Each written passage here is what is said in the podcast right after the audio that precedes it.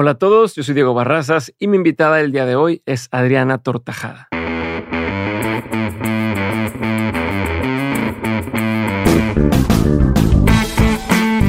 Ella tiene más de 20 años de experiencia en el sector financiero, tejiendo puentes entre las necesidades del sector privado, el académico, las organizaciones civiles, emprendedores y los programas del sector público desde la banca comercial, gobierno estatal, banca de desarrollo, fondos de inversión privados y públicos. Adriana es miembro del equipo fundador del Instituto Nacional del Emprendedor. Fue el líder del área de financiamiento de crédito y capital a través del Consejo Binacional de Emprendimiento e Innovación, el primer fondo de Venture Capital de la región. También coordinó el Startup Nation Summit, que vinculaba más de 60 países en México para el crecimiento y desarrollo de nuevas industrias.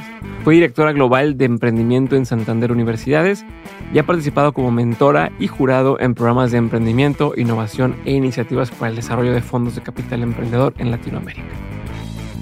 Actualmente es CEO y Managing Partner de 1200 VC, una plataforma de inversión centrada en fondear las etapas iniciales de innovación científica y tecnológica que logran crear nuevas industrias. Aprendí mucho en esta entrevista, así que espero que como yo le saques bastante provecho a toda la experiencia que tiene Adriana Tortajada.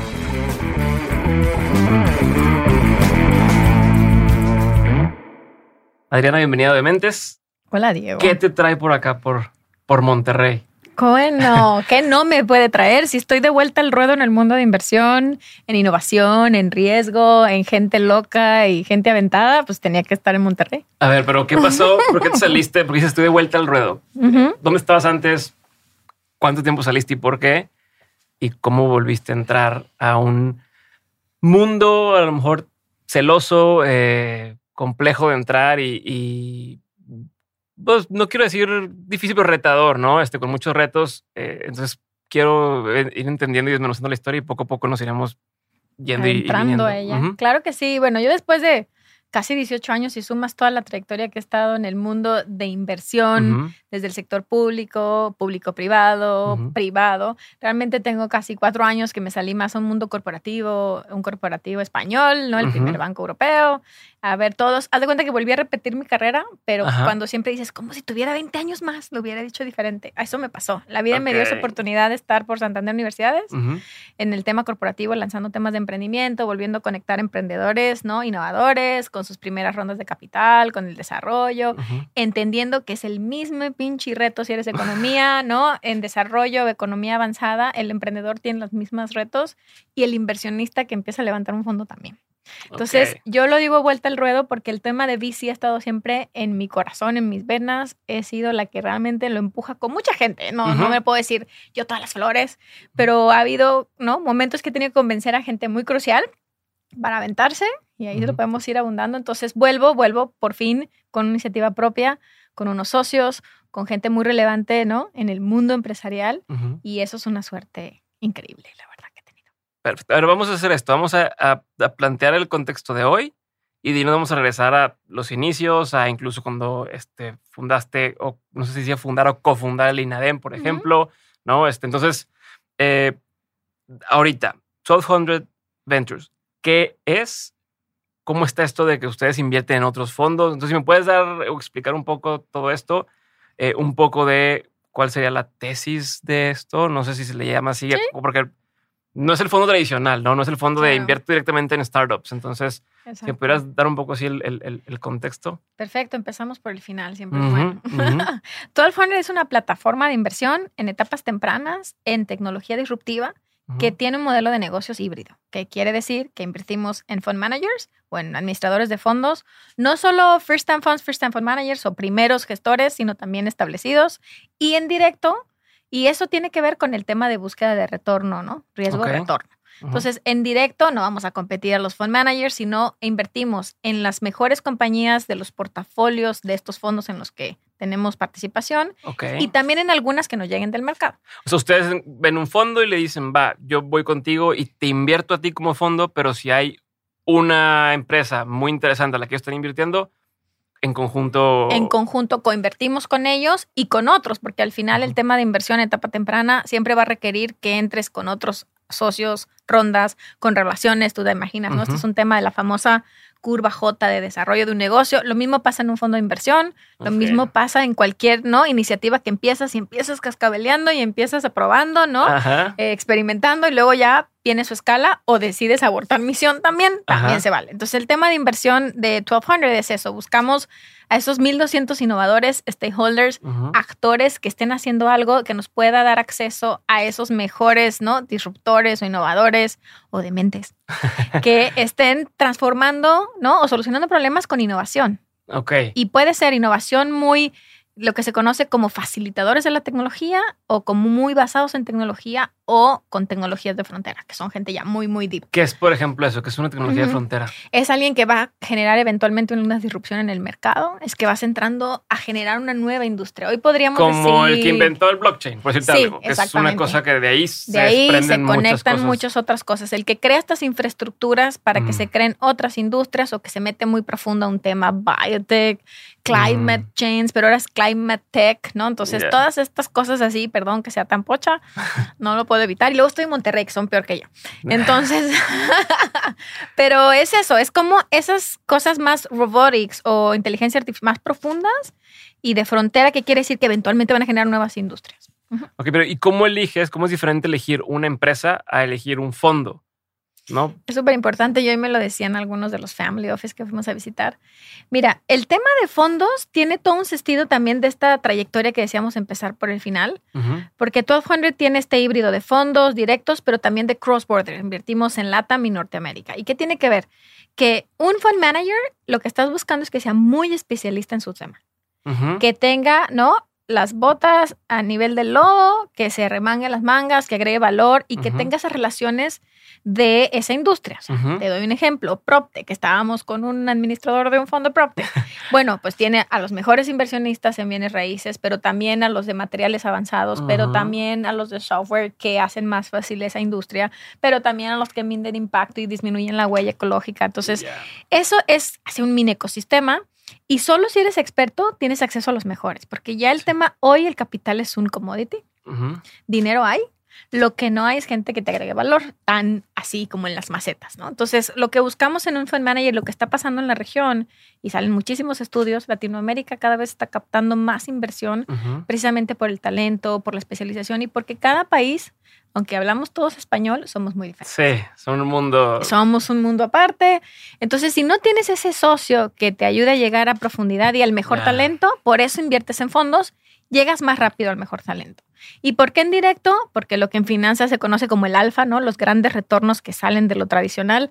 Bueno, pues ahí lo estás buscando con los directos. Tienen otra velocidad, en un fondo de fondos tienes que esperar que estos inviertan en sus 18, 25 compañías, pero si alguna de esas empieza a sobresalir, ahí entramos, es un tema como la pirinola, todos jugamos y todos queremos ganar, los inversionistas del fondo como los inversionistas a nivel no directo y algunos externos también, porque puede ser que hay algunos afuera que ya manejan una cantidad de dinero, ¿no? absurda, que no le vamos a entrar a su fondo, que ni siquiera nos voltean a ver, sí, que no, no, no, lo requieren. No, no lo requieren, no sentido, pero sí necesitan estas relaciones. Ah, estas conexiones en la región, el who es who a veces es más importante, ¿no? Que otro.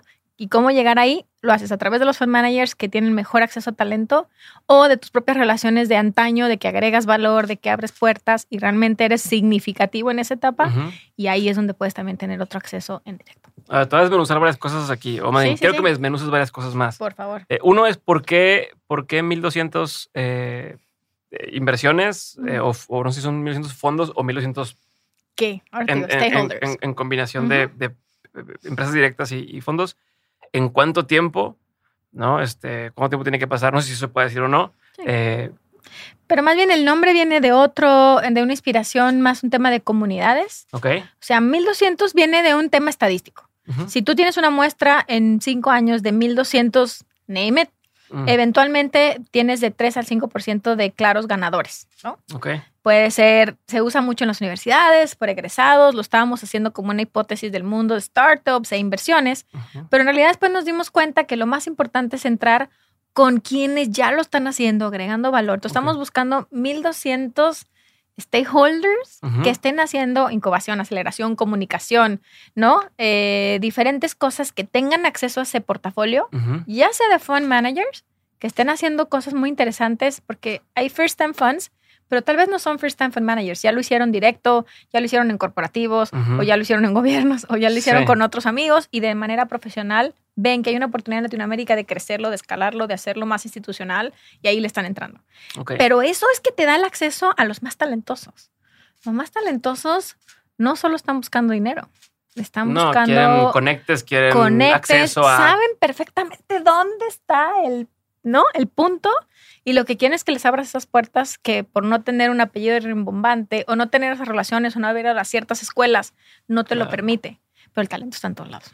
a ver, ¿y quién debería tener, o sea, quién podría tener un fondo? Porque eh, es algo atractivo. Es como en su momento cuando te decían ser consultor, ¿no? Porque ser consultor, pues puedes hacer un poquito de todo, no tienes que ser experto en algo, en algunos este, ramos de la consultoría y era este trabajo en el que es que no sé si quiero hacer esto o esto o esto, pues soy consultor y puedo entrarle a todo un poco, ¿no?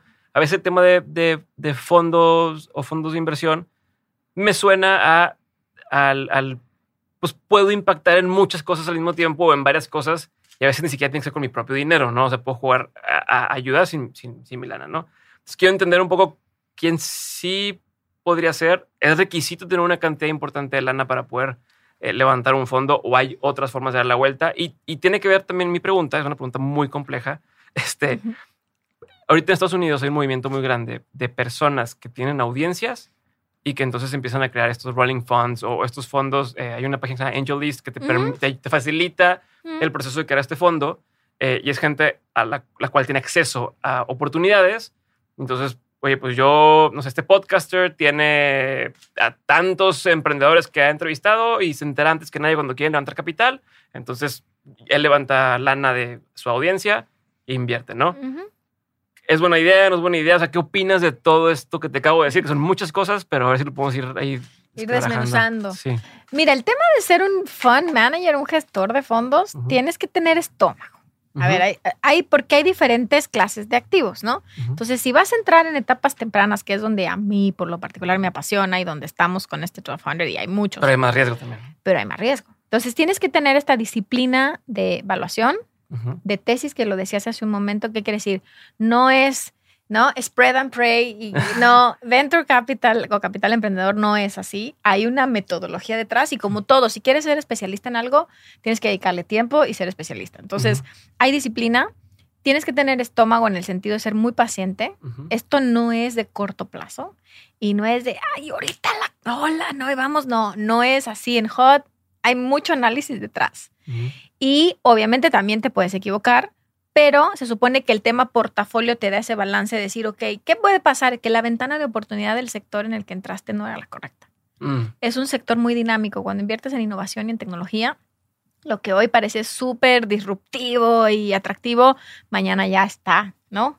Eh, pasado, ya nadie le interesa. Entonces es, además estamos o salió una ley y te bloqueó todo. Salió un cambio exacto, regulatorio, salió un escándalo en esa industria y te contaminó algo que tú dices, güey, pues yo, yo qué, yo ni tenía nada que ver, ¿no? Pueden pasar muchísimas cosas. Mm. Y lo interesante del tema de innovación y de industria en etapas tempranas es que tengas esa disciplina, tesis, es decir, a ver, si yo conozco de zapatos, no voy a invertir en otra cosa. Que se oye muy hot invertir en coches híbridos voladores, sí, pero no tengo ni idea, ¿no? Mm. Y eso es algo que a veces al ser humano le cuesta decir, esto sí sé y esto no lo sé. Entonces, si quieres ser un fund manager, tienes que tener, ¿no? Tu seguridad muy clara y tu conocimiento de saber qué sí sabes y qué no sabes, dónde puedes agregar valor o dónde puedes encontrar a la gente que sí lo sabe. Esa es la otra. Esa es la otra, ¿no? A tener esa habilidad de hacer colaboración. La moneda de cambio en esta industria es colaborar porque lo único que tienes es tu prestigio. Más allá de dinero, que viene tu segunda parte, si tienes que ser rico, no. Antes sí. Te puedo decir que originalmente esta industria nace de los que hicieron un evento de liquidez o tienen un patrimonio y de ahí entonces invierten empiezan a arriesgar primero como un angel investor, una parte que no les distorsiona su patrimonio, un porcentaje, 10%, y lo hacían solo por diversión. Esto viene mucho del modelo inglés, ¿no? De hecho, se llamaba Investment Trust. Es el modelo Trust quiere decir invierto en confianza. Mm. Pero ellos marcan de un ¿no? marco regulatorio de la common law y en Latinoamérica tenemos el derecho romano que no confiamos en ninguno, güey, y papelito habla todo por escrito y eso cambia mucho las reglas. Entonces, por eso cuando mundo dice, quiero ser el Silicon Valley de, digo, güey, Para empezar, no tenemos el mismo marco regulatorio. Mm. No partimos de la confianza, no partimos del músculo de decir, oye, yo voy a devolverle a la sociedad que me hizo ser triunfador, Claro. exitoso, Sí, que es lo que pasaba en. Silicon Valley, ¿no? just for fun. to- todos los que luego salían de estas empresas grandes reinvertían en otras empresas. Reinvertían y... se hacen, ya sabes, de PayPal Mafia y todos estos Ajá. cuates que por burbujas o los temas de social dynamics, cómo te conectas con otros. ¿no? Entonces, el tema de inversión, y si tú quieres dedicarte a esto, tienes que tener esas características y ser muy disciplinado en gastos. Esto no es, ¿no? Que te vas a convertir rico de la noche a la mañana, es apostarle todo tu patrimonio. Aunque estás administrando recursos de otros, tienes que poner tú. Hay una regla mínima de si al menos el administrador no pone el 1% del tamaño del vehículo, es como que nadie cree que lo está haciendo en Sí, serio. Claro. Porque realmente no vives de eso, de los fees o los este, costos que cobras por gestión. Obviamente el retorno es mucho mayor, entonces ahí se repagan Sí, y... pero requieres un tiempo que, o sea, sabes, Pero si es a mediano cinco plazo. años, 10 años, no sé cuántos años tengan que ser. Exactamente, mínimo 5, ¿no? En promedio un fondo está entre 8 y 10 años y un fondo de fondos como tenemos nosotros puede ir de hasta 12. Pues Sí, porque cada uno son Porque 10 cada años, uno- entonces, exactamente, Ajá. es un tema de cascada, no es un tema de disciplina. Entonces, por eso nosotros tenemos que entrar primero en fondos, porque hay que darle tiempo de madurez, y luego en los claramente, ¿no? Que van haciendo un performance superior en directo. Y ahí te va dando el retorno. Entonces tienes que tener esa disciplina, una receta. O sea, al final cualquier industria tiene una receta para hacerlo bien, asociarte con la gente correcta, eh, hacer mucho tu disciplina de análisis, de investigación, de mercado, de tendencias, de conexiones. Si quieres hacer eso, ¿no? Está bien. Y si lo quieres hacer también, creo, con un purpose, con una misión, con un propósito de generar un impacto. Yo soy una fanática de la innovación. Creo que realmente los emprendedores lo apuestan todo. Su patrimonio, su matrimonio y todo lo que termine en omio. O sea, la verdad son, son personas, hombres y mujeres, que apuestan todo. Y de cuando yo empecé mi carrera, o sea, yo decía, güey, se ha perdido la casa, güey. Yo, o sea, yo lloraba, no dormía de ver, ¿no? Las primeras inversiones en los principios de los 2000 para que no me saquen tanto la edad. este, en innovación científica y tecnológica mexicana. Mm. México no tiene esa característica de marca. Somos conocidos por el mariachi, el tequila, yo soy de Jalisco, ¿no? Las playas, somos gente amistosa, pero no por generar disrupción y tecnología y, ¿no? Entonces, imagínate, a mí me tocaba vender esa nueva cara de México. Invertir en esa El tecnología. caso de este cuate que hacía los drones, ¿te acuerdas? Y que era como, no mames, este, ¿sabes? Era, el- era lo único o lo más importante en tecnología que había hecho en su momento y que al final creo que eh, terminó medio rara la historia, ¿no? Sí, y antes de él hubo otros.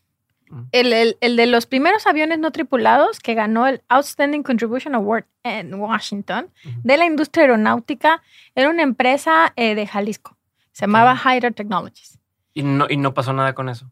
Pues después, la verdad es que nos, nos fue muy mal en el sentido, a ver, la tecnología era increíble. Le ganaba todas las pruebas de las tecnologías normalmente se importaba de Israel. Sí. Pero ¿qué pasa? Que en Israel no hay montaña.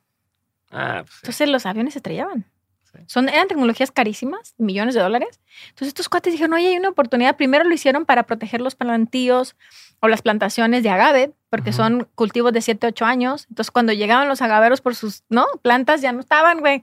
Entonces empezaron con un tema como de amigos, de, oye, créame un dron que me monitoree y de ahí hicieron un vehículo no tripulado y las prestaciones, las horas de vuelo, todo estaba espectacular. Entonces empezaron a vender increíble en Latinoamérica, pero el tema de que había the bad guys, ¿no? Mm. Queriendo usar esas tecnologías nos hizo que lo tuvimos que vender a una empresa extranjera y que alguien más se dedicara a eso y los emprendedores por su, ¿no? Este, iden- ¿cómo se dice? Por protegerse a sí claro. Sí, este, lo vendieron. No lo había pensado así, pero sí es cierto. Güey, es que esa no lo detectaban los radares, medía dos y medio metros de largo, lo podíamos desbaratar, lo metimos de hecho de importación a Estados Unidos. Esa historia es muy chistosa, porque cuando lo quisimos importar para ir a recibir el premio, yo estaba trabajando en ese momento en Nacional Financiera en un fondo con Conacyt, ¿no? Entonces era 2007, Ujú. imagínate, le ganó a Bombardier, a todo el mundo el premio. Vamos y la, la aduana nos dice, no, el país de procedencia no puede ser México. ¿Ah? Entonces no lo podíamos importar el pinche avión para ¿Por colgarlo en el booth. Entonces era, pues, ¿por qué? ¿Cómo México va a hacer esta tecnología tan chingona, No. Entonces lo tenía el emprendedor enmarcado en, en su oficina. Entonces lo que hicimos, ingenio mexicano, dividimos las piezas. Entre llévese un todos, pedacito del. Todos todos nos lo llevamos, ¿no? Ahora sí que fallucamos el avión. Ajá. Lo hicimos, lo armaron y estaba en el booth de General Dynamics, que es el principal proveedor de tecnología del gobierno ¿no? Americano. bañado. Entonces, desde ese entonces, y te puedo contar esas historias y de vehículos híbridos que estaba Beisero y le vendió 25 prototipos diferentes Bimbo, este, ¿no? El famoso coche tortilla de mastreta increíble tecnología. ¿No? lo sabes? es el primer deportivo mexicano. A ver. Y ese se desarrolló toda la tecnología, desde materiales, diseño, ¿no? Prestaciones, con los hermanos Mastreta que tenían toda una industria de crear, ¿no? Tanto camiones como vehículos como de por encargo, ¿no? Ok. Bajo chasis de bochos y te hacían un, vehículo, ¿no? De lujo. Entonces, ellos desarrollan ese vehículo con tecnología 100% mexicana y prestaciones. Hoy hay otros este, vehículos este, también de, de baja escala y de, de deportivos. Y no sé si había un programa inglés que se llamaba Top Gear Ajá hacen análisis de estos coches. Entonces hacen el análisis del Deportivo Mexicano, entonces le dijeron, es un coche tortilla. Sí, es cierto, ¿No? que escuché esa historia, pero fue hace... Te estoy hablando, imagínate si México podía haber o sea, hubo todo un tema de que lo estaban como medio burla. Bueno, sí, entonces yo dije, oye, pero para, para, la empresa fue una gran publicidad. Claro. Y lo vinieron a probar, pero lo, lo, probaron del otro lado de Baja California, de la California, ¿no? Este, y ya, bueno, se firmaron las pases y la verdad para el, para el fondo fue increíble, para el proyecto y los fondos de inversión que estuvieron detrás, fue una gran publicidad. Pero, o sea, te digo, coches híbridos que hoy son, ¿no? La gran tendencia.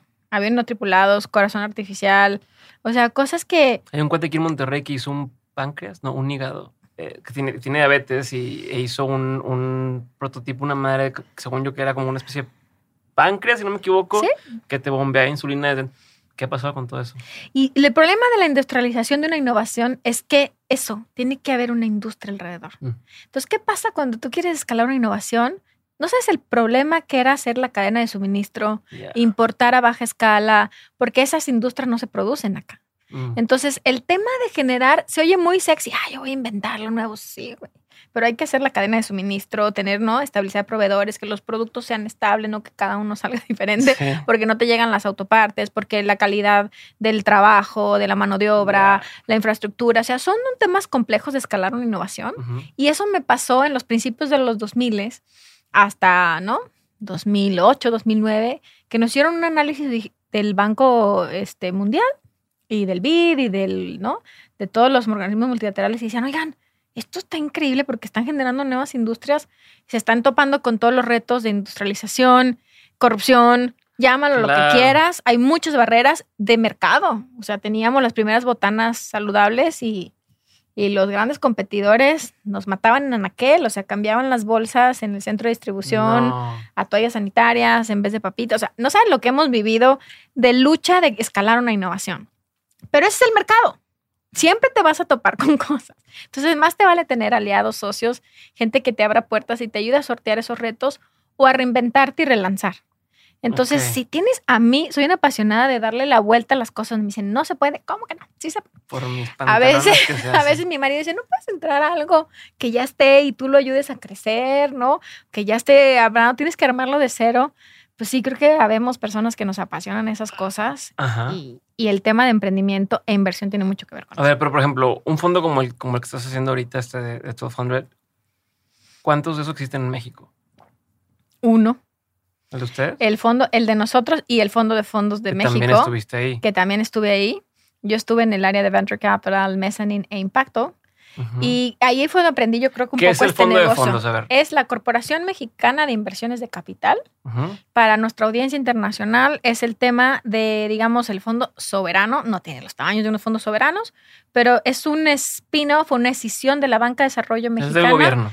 Es la mitad del gobierno y la mitad privado. Administra 2.5 billones de dólares donde la mitad del dinero es público y la mitad privado. Público me refiero a recursos aportados por la banca de desarrollo, los cuatro bancos de desarrollo, principalmente Nacional Financiera, pero está Bancomex, FOSIR, ¿no?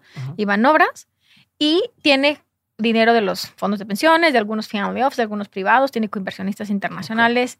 Y la verdad que el modelo de fondo de fondos nace en 2006 con un commitment de 250 millones de dólares de la banca de desarrollo, una cartera legada, ya te imaginarás. O sea, realmente la banca de desarrollo crea las industrias en el país en los 80 Ya, esa es otra historia. Pero la verdad es que es el tema de inversión, es lo que ayuda muchísimo a los industriales a crear sus grandes negocios y a, obviamente su eficiencia y tal. Y Nafin dice, bueno, pero esto lo deben administrar privados. Y lo sacan. Es un, acierto, imagino, ¿no? Porque si no, imagínate la burocracia de, hacer que avancen las cosas. De tomar decisiones, de hacer un llamado, porque este es, este es una industria de confianza. Podríamos de rapidez. decir de rapidez, porque si no se te va a esa ventana de oportunidad que decíamos, además echando el micrófono, este, y, y obviamente de, de, ser expedito, ¿no? Entonces, el tiempo y la velocidad es impresionante aquí. Y cuando se hace la decisión, empiezan a invertir no solo en México, sino en toda la región. En capital privado. Y yo por ahí del 2010 les digo, ¿y por qué no entran en First Time Funds, First Time Fund Managers? Empecé, y en Early Stage, en etapas tempranas, que es Venture. México no había. Sabíamos que le estábamos empujando a la innovación. Eh, había una política nacional de innovación, estábamos con este fondo de CONACYT, luego entra todo un tema de invertir en innovación desde la Subsecretaría de Industria y Comercio. ¿Todavía no existía el, INADEM? Todavía no existía el INADEM. Y ahí, entonces, el, tema de industria y comercio, con lo que hacíamos en CONACYT NAFIN y con Fondo de Fondos, se crea el área de Venture Capital de Fondo de Fondos. Esta corporación que digo. Que, by the way, para que vean éxito de política pública, nunca terminó de llamar los 250 millones de dólares. Con su propio flujo que fue recuperando, fue atendiendo los compromisos de capital y hoy administra esa cantidad de dinero. o sea, para que vean. Y eso inspiró a muchos otros países a hacer sus fondos de fondos. O sea, invertir en vez de fue un éxito este proyecto. La verdad que sí. Y de ahí luego después se inspira en el área de venture, Instituto Nacional del Emprendedor. Pero eso yo lo empujé desde NAFIN porque soy una guerrillera, ¿no? y nunca lo hice como, ay, si yo después voy a brincar a esa chamba, ¿no? O sea, buscamos un, ¿no? Los mejores fund managers en Estados Unidos, con mexicanos, y a ver quién quería venir a hacerlo también, ¿no? Porque mucha gente te quiere cobrar, vuelvo a la consultoría, pero nadie lo quiere hacer, ¿no? Bien, desde el principio. Yo te digo como, yo te doy las, los, como los tips y te, la, estrategia, pero... Como el típico que, nomás te pregunte, digo, puta, ¿me vas a cobrar por preguntarme? ¿Es en serio? y luego ejecútalo tú y ya eso se pierde todo. Exacto. Entonces buscamos gente que sí tuviera esas ganas de arremangarse las mangas y así la verdad que hizo su área de venture y luego su área también de impacto, ¿no? Fondo de fondos. Y luego lo hicimos dentro de INADEM, lo que dijimos, oye, pues ya existía desde 2006, ¿no? El área de inversión más eh, avanzada, que es private equity, que se conoce así en la curva esta J de desarrollo, por eso hago esta señal. Entonces, obviamente en la área más desarrollada, donde es, ¿no? Los miles de millones y grandes y seguros, y hizo otro, otro análisis, eso ya existía. Luego empezó la industria de más riesgo, pero mayor retornos, que es Capital Emprendedor Venture. Y cuando yo entro al Instituto Nacional del Emprendedor y me pregunta Jacob, oye, ¿qué hace falta yo? Un chingo, güey.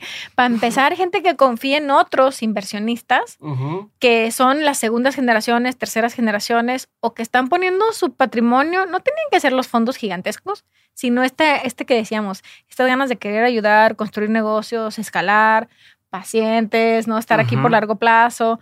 Entonces, este, hace falta capital para ellos, formación, porque todo, este, todo tiene un argot y una terminología y hay que profesionalizarlo. No, es un pedo. Es un tema de oferta, exacto. Solo te estaba hablando con alguien que se dedica al tema de inversión y me decía, hay gente que, que tiene la lana para invertir, pero nunca ha entrado al tema de invertir en, en, en, por ejemplo, etapa semilla y todo ese tipo de cosas porque no entiende los conceptos. O sea, le estás hablando en que si pre-seed y que si el safe y que si la madre y que dice, no, no, a mí eso eh, no entiendo qué es, ¿no? Eh, si, si lo hicieras más sencillo, menos mamador, a lo mejor la palabra, eh, podría ser más, más fácil de poder decir, bueno, va, ¿no? Porque lo que la gente quiere le da miedo y dice, ¿qué, es, que, ¿qué me estás hablando? Pues no voy a arriesgar mi lana nomás así porque sí. Güey, cuando empezamos en el fondo con Acid Nafin éramos puros plebeyos como yo y todos mis amigos que nos van a estar escuchando y los quiero muchísimo. Y nos reíamos que nos íbamos a poner nuestras tarjetas, el LP, del GP, del CC, del Management Fee. O sea, usábamos toda la terminología y poníamos cuando nos pichaban, ¿no? Los fund managers y demás, poníamos cara de poker face, así estábamos entendiendo todo lo que nos estaban diciendo. y la, le buscas y la verdad, chingada, buscando qué quería decir. Hay, pero yo creo que todas las industrias adolecen de este tema de terminología. Y yo vivo con música, entonces todo el tiempo me habla de plugins y de no sé qué, y, de, resonancias y de no sé qué. Yo no lo entiendo ni más, pero hago que le entienda. Pues, y él seguramente yo le manejo de inversión, creo que él le entiende más porque ya está medio haciendo trading, pero entonces, pero yo creo que todas las industrias tienen y tienes que tener la habilidad de hacer analogías. A mí me encanta el fútbol o me encanta, ¿no? Encontrar una manera de decir, ok, cada uno tiene una posición en la cancha, tú qué número vas a jugar, cómo lo vamos, pero todos queremos meter el gol, o sea, todos queremos ganar, pero cada quien tiene que jugar un, rol. Entonces, esa es la habilidad, yo creo que de los mejores administradores es que logran bajarse a nivel de cancha y decir una estrategia y decir cómo tú vas a ganar si todos nos alineamos y si todos jugamos y que nadie exprima a nadie, que nadie se sienta engañado por nadie, porque te partimos de este marco que te digo regulatorio, donde todo tiene que ser por escrito. Y en, el mundo sajón es un tema más de la confianza, porque si no, yo te puedo demandar, aunque sea de palabra. No, el Estado de Derecho funciona. Sí. Y acá no. Y, ahorita lo veo, estamos justo levantando una ronda de capital para, para lo de dementes y, y, justo veo dos perfiles de, de, personas a las que les hemos ido a proponer. Los que me dicen nada más de, ah, bueno, mándame el safe y ahí te va, así, ahí te va. Eh, y los que están de, de, bueno, pero ¿y qué contrato va a ser? Y no sé qué, y lo, entonces tal, y a ver, pero entonces mándame, y, es, es, es, una cantidad chica de dinero, bueno, chica eh, dentro de los parámetros, eh, y incluso te van a decir, ¿sabes que Yo te estoy dando 100 mil pesos y, me estás haciendo un, due diligence como de, si me fueras a dar todo tu patrimonio. Pues ni siquiera, como, gracias, pero no hay tiempo de hacer eso. Y, pero eso es que, de lo que partes, del tema de, a ver, todo por escrito, mándame no sé qué, mándame tal, mándame. Por eso es tan caro, y tan complejo, y tan lento. Entonces, y en Estados Unidos no, en Estados Unidos es de, sí, tenga usted, ahí está. Y es cuando te dicen una safe, dices, güey, sí, pero estamos partiendo de otro marco regulatorio. Está bien, estamos en la confianza. Eso sí, yo creo que ya empieza a pasar. Perdón que te pero su primer inversionista, Alex Galvez, de, de Nine Startups, eh, él, cuando me dijo, este, a ver, ¿qué es el proyecto? Esto. Ah, ok, tú dar un millón de pesos. Este, oye, pero no, yo nunca había hecho este proceso de, oye, pero este, no necesitas, no, no, no, mándame la cuenta.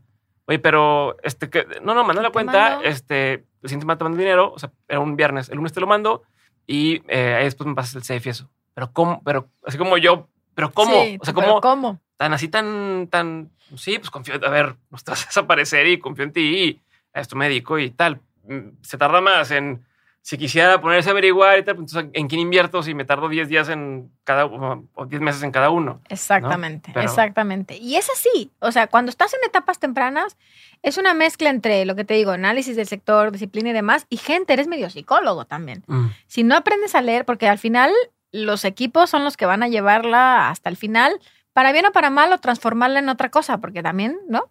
Se vale. Se vale decir, oye, pues no jaló por aquí, pero, lo pivoteamos y hacemos esto. Ya me di cuenta por dónde están las cosas. Y eso es lo que tú le apuestas cuando inviertes en etapas tempranas, en el equipo. Sí, en la o sea, ¿qué tanto sí? La neta. ¿Qué tanto, si pudieras ponderarlo así del 100%, cuánto es al proyecto en sí o la idea? ¿Y cuánto? Porque ya es que muchos te dicen, sí, no, el emprendedor y puesto el emprendedor. ¿Sí es cierto o qué tanto lo ves tú? Yo he escuchado de todo en esta industria, ¿no?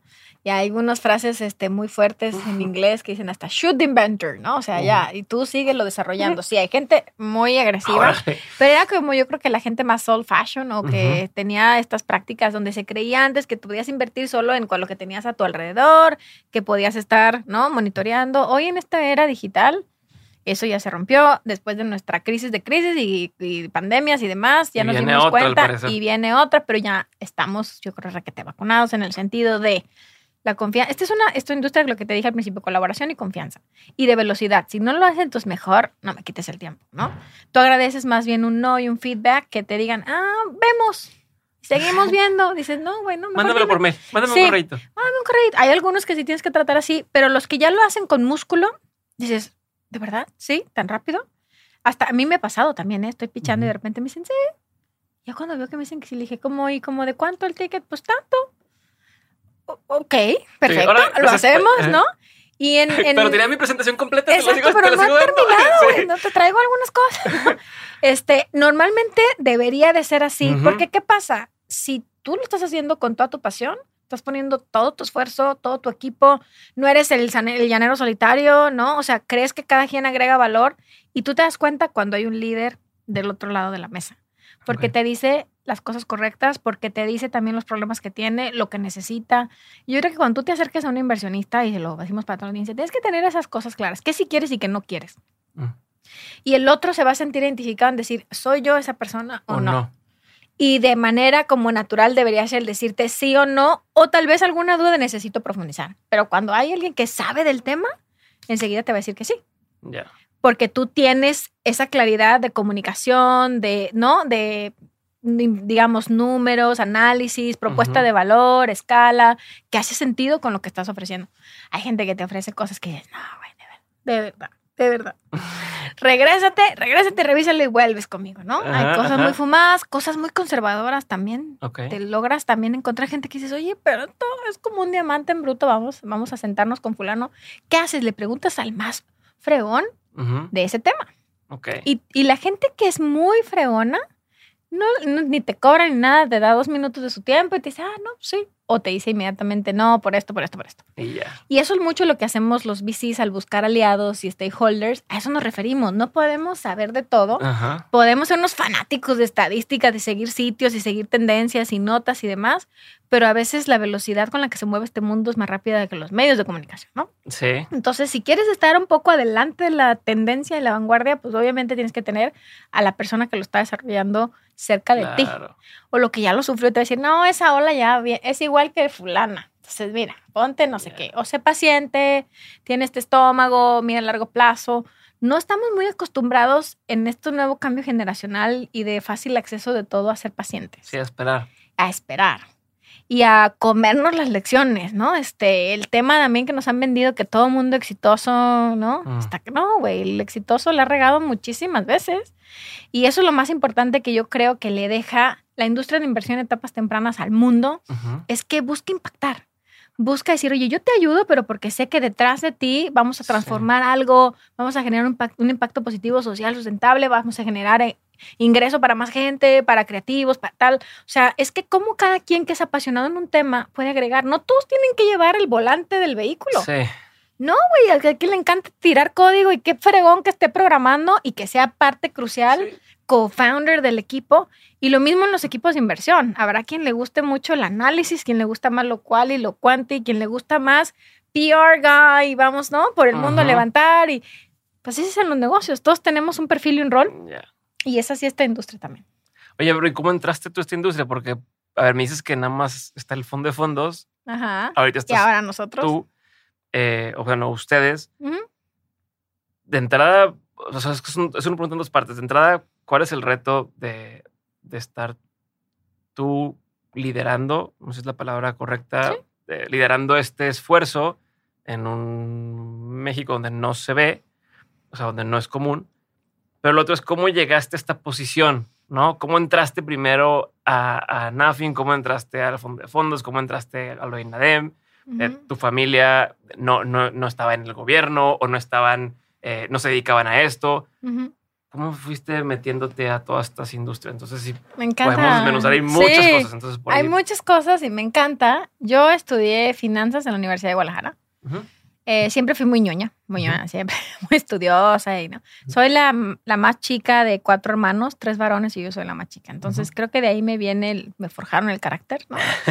y además, en el mundo de las finanzas y negocios, yo no me sentía intimidada con vatos, con hombres. La verdad es que para mí era como... Se, digo, ¿tus, hermanos a qué se dedicaban o Sí, todos estudiaron comercio internacional, diseño gráfico, administración de empresas, todos son emprendedores, todos tienen sus negocios, son requeta buenos para las ventas. Y, pero eso se fue dando en el tiempo. Sí. Al principio eran muy ojetes como, ah, no es cierto, no. Saludos. Saludos, no, no. Siempre les echo esa carrilla, pero, pero les agradezco porque me forjaron el carácter, ¿no? Este, o sea, sí eran perros. Sí, sí, sí. Pues imagínate tres contra, ¿no? Contra uno hasta que mi papá, que paz dijo, oigan, cabrón, eso es su hermana, ¿no? no, pero ahora son mis mejores amigos. Y son con este círculo de confianza que cualquier cosa. Y mi mamá con este tema, ¿no? Científico, siempre. ¿Ella qué hacía? Ella es química farmacobióloga, jubilada ahora. Entonces ella se iba a las seis de la mañana al laboratorio, entraba de siete a tres, llegaba rendida con historias súper críticas, ¿no? De temas casos de sida, cosas bien gachos de laboratorio, hematología. Y nos veía a nosotros, entonces nos educaban tema de, güey, no se caen a quemar con los cohetes. Entonces nos llevaba a ver a los niños quemados y esas, güey, no. no, no sí. Está bien, o sea, nos crió muy con realidades, ¿no? Y los pies en la tierra. Y de que tú podías, si te esforzabas, hacer lo que tú querías. Y nos dio muchos elementos de seguridad, creo, y de esfuerzo y de libertad. Entonces, eso se lo agradezco porque esa es la fórmula para poderte meter en lo que te apasiona, ¿no? Y yo empecé a hacer mis prácticas profesionales en la Secretaría de Desarrollo Económico del Estado de Jalisco. No me preguntes por qué, porque ya había trabajado de mesera en Gandhi, en, ¿no? en el banco. Yo creía que iba a ser mujer ejecutiva, finanzas, Wall Street. ¿En Gandhi, Gandhi la librería? Sí, la librería, güey. Yo estaba en discos y artes vendiendo, güey. estaba en la prepa. Okay. Este, entonces, la verdad que yo he hecho de todo. Yo trabajo desde que tengo 15 años. De todo. Entonces ahí entendí mucho el tema de ponerse en los zapatos de otro, servicio, venta, ¿no? Calidad, hoy le llaman user experience, pero ah, era un tema, ¿no? De hacer bien tu negocio y lo que te tocaba. Y siempre fui muy curiosa. Y cuando me salgo de trabajar en la banca comercial, estaba de en Mesa Dinero, de inversionista, porque fíjate que estaba estudiando finanzas. Y ahí entro. ¿Qué haces ahí, perdón? ¿Qué haces entonces en la banca eh, comercial? ¿Qué hacías? En tema de manejo de inversiones. Invertir, eh, en productos, ¿no? Del banco. Son los que cada corte de meses quiero volver a invertir o no. Exacto. bueno, al menos ahorita sí funciona todavía. Sí, sigue siendo igual. Gente, señores de 70 años que marcan y ¿La quiere dejar otro, otro plazo? Sí. Otro plazo, o la 28, quiero sacar y no avisaste. Sí, Eso, eso me dedicaba yo. Porque nunca el tema de cajera yo vi que sufrían y decía, ay, güey, no, el rato voy a acabar yo pagando si no me salen bien las cuentas. Entonces, mejor el tema de inversión era manejar, no, eso y ser muy disciplinado en tiempos y demás. y, y darle mucho acceso. Había mucha gente, yo estaba en una zona como muy fresona de Guadalajara. Y las personas que trabajaban en esas casas tenían una liquidez y una cantidad de dinero. Entonces yo, yo las ayudaba a invertir, les ayudaba a usar el cajero. Imagínate, por Dios, ya estoy revelando mis años. Este, las tecnologías, ¿no? Entonces de ahí te fijas todo, te va llevando a pasión. Entonces llego al servicio público sin querer. Yo estoy haciendo mi práctica profesional. Pero tú veías incluso cómo crecía el dinero de la gente. O sea, decir, no, este güey metió, no sé, un millón de pesos en esto y ahora. Y ahora tal, si yo tuviera ese millón, lo hubiera metido también con. sí, desde ahí te viene el tema, ¿no? De inversión. Y por eso te decía que yo, Wall Street, ¿no? Pero entro, me topo en mi vida con el servicio público. Ok. Entonces, por ñoña, porque nada más había dos lugares, ¿no? Para hacer tus prácticas profesionales en la Secretaría de Desarrollo Económico, porque pues trabajabas a nivel secretaría, en un estado. It's quite relevant. Y entré. Entonces estudiaba, ¿no? Y trabajaba y estudiaba y también hacía mis prácticas, entonces me partían 20. Em, y ahí empecé a ver el tema de, ¿no? En finanzas siempre hay un costo-beneficio y eh, de un costo-utilidad, costo-oportunidad y acá beneficio. Entonces el tema social, evaluación de proyectos y cómo impacta una decisión. Ahí, era asistente en el área de, de proyectos de inversión. Ok. ¿Qué significa ser asistente? Puta, güey, de todo. Sacas copias, haces llamadas, haces las corridas financieras, ¿no? Te quedas las horas que los demás no están, haces todo lo que nadie quiere hacer, pero lo agradeces muchísimo porque aprendes. Están pagando por aprender todo. Sí, y ni te pagaban. Pero ¿sabes qué? Y acabé haciendo la chamba de dos subdirectores y un director. Ok. Nomás por mi pasión de estar ahí. Yo a mí me decían, Adriana, esto, sí o no. Investiga esto. O está esta nota del periódico, quiero saber la fuente. Entonces, ah, buscan el periódico en la editorial. Oiga, el reportero tal. Y hablabas con él y buscabas quién. Y a mí siempre me gustó llegar como muy a la profundidad y resolver. Y nunca nadie me explicaba cómo hacer las cosas. Es lo que te iba a preguntar. No son cosas que aprendiste en la carrera. No, para O sea, era. Empieza de cero, casi empieza casi. De cero, aquí todo. Exacto. Entonces empieza a especializarte. Me tomé un diplomado de evaluación social de proyectos, que es diferente al costo-utilidad, que es el costo-beneficio que te digo. Y entonces empezamos a hacer las evaluaciones de proyectos de infraestructura. O sea, oye, ¿cuánto nos cuesta el crédito japonés para las nuevas presas de Jalisco? Ya. Y yo así, de señor gobernador, no, esto nos va a endrogar por los 50 años. Entonces, imagínate, yo tenía 22 años y me gradué ya con diplomado y rápido me ofrecen una posición de estudios económicos e información. En mejora regulatoria. O sea, que, el tiempo que perdía un empresario en tramitologías, cómo le ayudabas, cuánto le impactaba, cuánto le costaba. Entonces, yo a los 22 años me convierto en directora de un área. Es lo que te iba a decir, eras una directora muy, muy, muy, chiquita. Estoy en los libros de, la transición, ¿no? De gobierno, donde, oye, la directora más joven, ¿no? Y todo el mundo me doblaba la edad. Ok. Pero pues como ya había sobrevivido los tres huercos, ¿no? Ah, son mis hermanos, son lo máximo. Este, entonces, pues fue como, a ver, con resultados, aquí cada quien tiene que hacer un rol. Ajá. Yo no, o sea, vamos a llevarlo a Pero una cosa es que no te dé pena a ti o que no te dé miedo o qué tal. Y otra cosa es que te tomen en serio. No, o sea, porque tú puedes estar bien sobres, no, me, yo sí sé hacer esto, yo me lo voy a ingeniar. Otra cosa es que todas estas personas que te doblan la edad te tomen en cuenta. Y tiene mucho que ver con cómo, qué aportas. Y cómo eres capaz de tener esta humildad de decir, yo esto no lo sé hacer, güey, tú eres el experto, tú lo haces. Ahora, lo que sí puedo hacer muy bien es organizar, coordinar, ¿no? Liderar, ir a negociar. Lo que nadie se anima es ir a decir. No, mm. ir a decir cómo. Entonces, pero en conjunto. Es un tema de trabajo en equipo. Y el ser un líder es eso, ¿cómo hago lo mejor del equipo que me tocó? Porque no siempre vas a elegir el equipo, ¿no? En el sector público nunca eliges al equipo normalmente. Entonces yo creo que tengo ese doble mérito de haber podido ser líder en condiciones muy drásticas y tener resultados. Cuando la gente te ve trabajando y entregando resultados y con una pasión real, la verdad que se empiezan a sumar. Okay. A ver, es un tema, por ejemplo, uno puedes decir dar instrucciones. Si yo vengo mañana, no, no, tú tienes. O sea, la verdad es que yo era la primera en llegar y la última en irme. Porque te, aparte era súper joven, tenía mucho que demostrar y todas estas inseguridades. Hoy lo pienso y digo, bueno, voy a haber relajado un poquito más.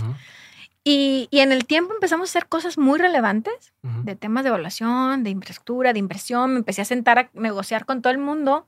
Entonces, yo me di cuenta que no se hablaban en el mismo idioma. El sector público y privado buscaba, ¿no? Las mismas ah. sinergias, pero o sea, lo medían y lo hablaban y lo decían de diferente manera. Entonces yo dije, oye, esto está súper chingón, güey. O sea, yo te puedo ayudar a traducir estos con estos. Entonces creamos unos comités, ya sabes, donde todos los pedos que había de tramitología los exponíamos ahí, pero estaba todo el mundo que tomaba decisiones sentado y se resolvían. Ya, rápido. Las cosas a ver, así. está tratando de decir esto, usted está tratando de decir esto otro. Y ahí empezó toda la mejora regulatoria, ¿no? Tuve un mm. super jefe también. Y de ahí me empecé a enamorar del mundo de traducir público-privado. Eh, me, em, salió una beca, ¿no? Para estudiar una maestría. Y yo decía, bueno, ahorita ya me puedo hacer más vieja. Me pueden tomar más en serio. Entonces me voy a profesionalizar. Entonces me voy a estudiar una maestría de Administración Pública y Desarrollo Sostenible. Ahorita llega a ser en Madrid, porque en, mi época anti-yankee. Entonces, mira, después terminé. y, y, la verdad es que todo eso lo aplicaba. Y yo era, te digo, super casos de estudios y verdad regreso, pero me dicen, si te vas a la beca, administraba la Fundación Magdalena Brockman, y, me dicen, pero tienes que renunciar a tu puesto, no te podemos guardar un puesto, viene un cambio de gobierno, bla, bla. Yo pues sí, pues, yo vengo a hacer un chamba y regreso. Regreso y me dicen, ¿y, tú quién eres, güey? Ah, sí. ¿Y tú qué?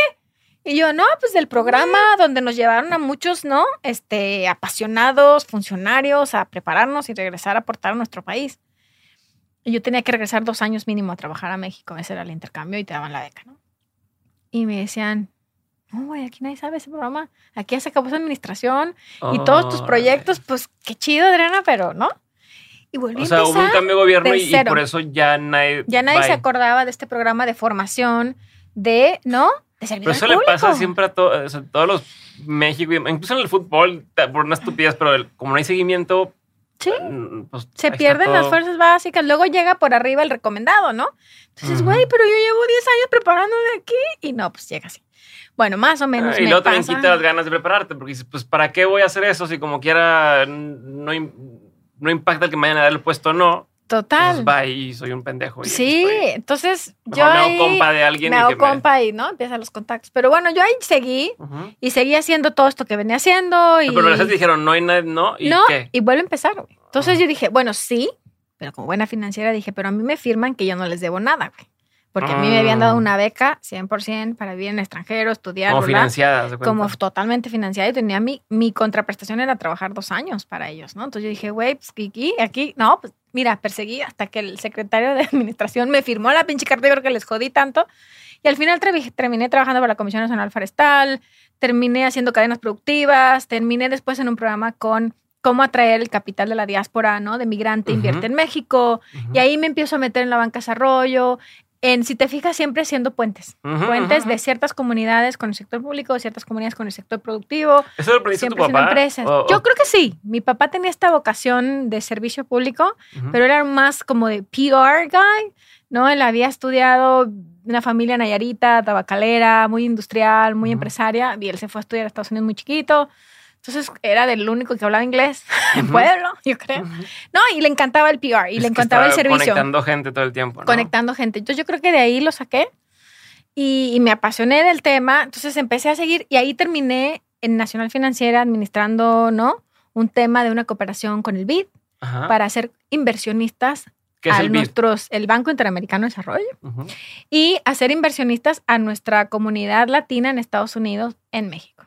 A ver, a ver, ¿cómo entonces? Exacto, imagínate. La, onda era ser que inversionistas. Todos nuestros migrantes, exacto, que están siendo exitosos ya en Estados Unidos y que normalmente mandan muchísimas remesas a nuestras comunidades de origen, era decir, oye, sí, son unos grandes balance comercial, pero ¿cómo podemos hacer los inversionistas? ¿Cómo podemos hacer más sofisticado este tema? Porque aparte en Estados Unidos hay un tema que tienes que acreditarte como, inversionista y no, no es cualquiera así como, ah, pues no es cualquiera. Entonces, ¿ellos qué hacían? Mandaban dinero, oye, vamos a hacer la plaza del pueblo, el kiosco, y sí, entonces mandaban dinero o mandaban dinero a sus familiares para hacer negocios y llegaban y el negocio nunca se había hecho, ¿no? Esa más bien nunca la habían invertido. Entonces empezamos a hacer metodologías y análisis. Entonces ahí fue mi primer, ponle, fondito de inversión, ¿no? Para traer esta inversión de este lado, canalizar a proyectos y decirle, oiga, señor, no, usted quiere poner un car wash en su comunidad, ¿qué le digo que no hay coches? No hay carros. No, hay coches, güey. No, ¿cómo le ponemos un centro trailero? ¿Cómo le ponemos tal? Entonces empezamos a hacer ese tema de puentes. Y ahí, curiosamente, con ese fideicomiso y un tema de Partnership for, Prosperity en ese tiempo, en México y Estados Unidos estaban cambiando sus relaciones y el Consejo Nacional de Ciencia y Tecnología, con NACID en México, con una cooperación del World Bank, del Banco Mundial, quería hacer esta hipótesis de, oye, en México hay innovación capaz de escalar si le meten inversión, si está el sector privado. Esta loca que está haciendo todo esto y que viene de Jalisco, que nos la trajimos a México, ¿por qué no la ponemos a hacerlo? Mm. Y ahí empecé a hacer el primer fondo con ACID NAFIN, ¿no? NAFIN es la Banca Nacional de Desarrollo, y con el de Ciencia y Tecnología, y empezamos con el World Bank, con una cooperación con el BID, perdón. Y, y, ahí nace el primer fondo de inversión en México, sin saberlo. Principios de los 2000, ¿no? Decir, oye, pues ¿cuál era la tesis? En la primera ronda, el millón de dólares de un startup que tuviera innovación de base científica y tecnológica, el fondo ponía hasta 700 mil, teníamos que buscar 300 mil del sector privado y posiciones minoritarias. Esa era la tesis. Yo dije, güey, México hay 27 centros de innovación y desarrollo auspiciados por el gobierno, ¿no? Este, hay un bono demográfico, somos una población de jóvenes, ¿no? Hay inversión, somos el segundo país más grande de Latinoamérica, biodiversidad. Empecé a hacer todos los análisis y dije, por supuesto que este es un business case increíble. Y lo empezamos a hacer al principio nos escupían, güey. O sea, en los centros, en los lugares de ciencia y tecnología nos decían, ¿por qué quieren lucrar con el conocimiento del país? Como el, cliché también de los artistas, ¿no? De que cómo me estás pagando por esto si esto es arte y no. Exacto. Entonces, todas esas hipótesis que hoy parecieran como que nunca estuvieron, había gente que no quería que les invirtieras que no quería hacer negocio, que querían seguir haciendo investigación y me descubrí que estaba la cura de la cirrosis hepática en la UNAM desde hace 20 años y decía, güey, no se lo podemos vender un laboratorio y hacen otra cosa, ¿no? Entonces empezar a hacer negocios de cero. Hoy hay startups que van y pichan a fondos, pero en ese momento era conseguir innovaciones que quisieran hacer empresa. Fue al revés, güey, ¿no? Entonces fue muy interesante entender. Es que también pasa mucho eso, que el, que el científico o, el, el, que hace el invento no es quien termina comercializándolo y no es el que, se el que hace la lana, ¿no? Al final del día, lamentablemente, en ocasiones por falta de conocimiento o por falta de interés o lo que sea, oye, inventó el foco, sí, pero el que lo hizo la lana de eso fue el que hizo la empresa de focos y tal, ¿no? O lo patentó o lo que fuera. Y así es la historia, ¿no? De la vida moderna, de cuántas gentes han invitado cosas y quién los han explotado. Entonces, ahí aprendimos una cosa muy importante. Para una innovación poder llegar al mercado tiene que haber un equipo diverso y complementario. Es el tema de founders, co-founders, cofundadores. Por eso me gustó como dijiste el tema de cofundación del que ahora llegamos a eso, pero es importantísimo porque la suma de talentos agrega. Si tú solo quieres ser inventor, nos pasaba que cuando era muy tech o científico el fundador, nunca estaba listo el proyecto para venderlo. No, siempre podía mejorar, siempre podía mejorar. no existía esta versión 2.0, 3.0, 4.0, en ese momento no existía. Entonces, era así, güey, ya, güey, ya lo vendemos como de, luego lo corregimos, ¿no? Entonces había gente que no se lo permitía, otros que vendían de más, güey, dice, espérate, espérate, no tengo nada que vender. Entonces se metían en problemas también. Entonces, ese tipo de personal, y por eso el equipo, vuelvo a la pregunta que hace rato, es fundamental. Porque si el equipo no tiene esta biodiversidad y no múltiples perfiles y multidisciplinarios y demás, no logra sacarla del parque porque no basta con un proyecto bueno, tiene que haber una ejecución impecable. Y tienes que tener también los pantalones de decir, y el momento a lo mejor se nos fue o, hay que esperar. O sea, invertimos muchas cosas antes de tiempo. Hoy están todas las terminales, puntos de venta y tal. O sea, nosotros tuvimos un Vientaquid hace muchísimos años que salió muchísimo antes de tiempo, güey. Y lo compraron los canadienses, ¿no? O sea, y esas historias no se cuentan, pero siempre ha habido muchísimo talento. Con ese creció muy rápido. O sea, cuando tú, eran los tenditas, ponerles estas terminales y manejo de inventarios y de fidelidad. Venta kit. Venta kit. O tienda kit, tienda kit. Y este, funcionó increíble. El tema es que cuando entra una inversión de un canadiense, este, crece demasiado y nunca nos fijamos en que la cláusula decía, no, si en algún momento te quedas sin liquidez, te compro, güey. Ah. Entonces estos empujaron el crecimiento. Nosotros, ya sabes, bien enamorados de sí, güey, sí, vamos a vender de lealtad y todo, y todo. Ay, mis queridos amigos. Súper tecnología, súper adelantados al tiempo. Y, y, claro, cuando llega un momento que creces tanto y diversificas tanto, necesitas más músculo. No había tantos inversionistas. Y ahí nos dimos cuenta que era un engaño, pichán. Pero no siempre hay que escalar tan rápido. Son muchas cosas que vas aprendiendo, ¿no? Y ahí, pues, se le caen los Este, y volvieron a empezar y tenían una inversión. Pues, la historia no es tan triste porque te dieron lana, ¿no? O sea, sí, sí, al final, ¿no? Todo bueno, el mundo... una especie de exit. A lo mejor no como hubieran querido, pero sí. no se quedaron en ceros. No se quedaron en ceros y volvieron a hacerlo y luego se comieron inversionistas y la verdad que son muy exitosos. Entonces, ha habido una cantidad de historias de esas. Diego, que qué padre que lo estemos contando porque hay que hablar que necesitamos una red de apoyo. O sea, no se puede hacer las cosas solo y contar las historias para no repetir los mismos errores. Y eso me lleva, ese es el, ¿no? Cuando llevo al fondo con Acid uh invertimos 30 millones de dólares. Perdón que te interrumpa, pero nomás quiero saber algo. ¿Qué beneficio hay entre, por ejemplo, este fondo, este, el World, de, ¿cómo se llama el banco este? Banco Mundial, Banco, Mundial, que me ah, el BID, el, Banco BID, por ejemplo. Banco Interamericano de Desarrollo. Como ¿Cuál es el, beneficio que tienen el BID y, y para, para, hacer algo? Como... Mira, la Banca de Desarrollo en su misión está, ¿no? Generar una intervención para generar una nueva industria o financiarla o entender los economics detrás y generar nuevos productos que luego bajen a la banca comercial. Eso fue el tema, por ejemplo, del Sistema Nacional de Garantías para el crédito PYME. Después los bancos emprendieron cómo dar crédito PYME y hoy ya no consumen tantas garantías, ¿no? Entonces, normalmente la intervención de una banca de desarrollo o una banca multilateral, que es como es el, el BID, como es el World Bank y demás, tiene que ver con decir, oye, documento esta intervención para aprender dónde se agrega valor, dónde no, y lo escalo. con dinero.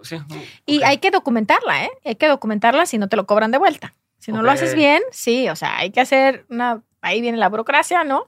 Este, pero todas estas evidencias hicieron que otros países hicieran programas similares. Lo hacen para eso, para poderlo escalar, para poderlo probar.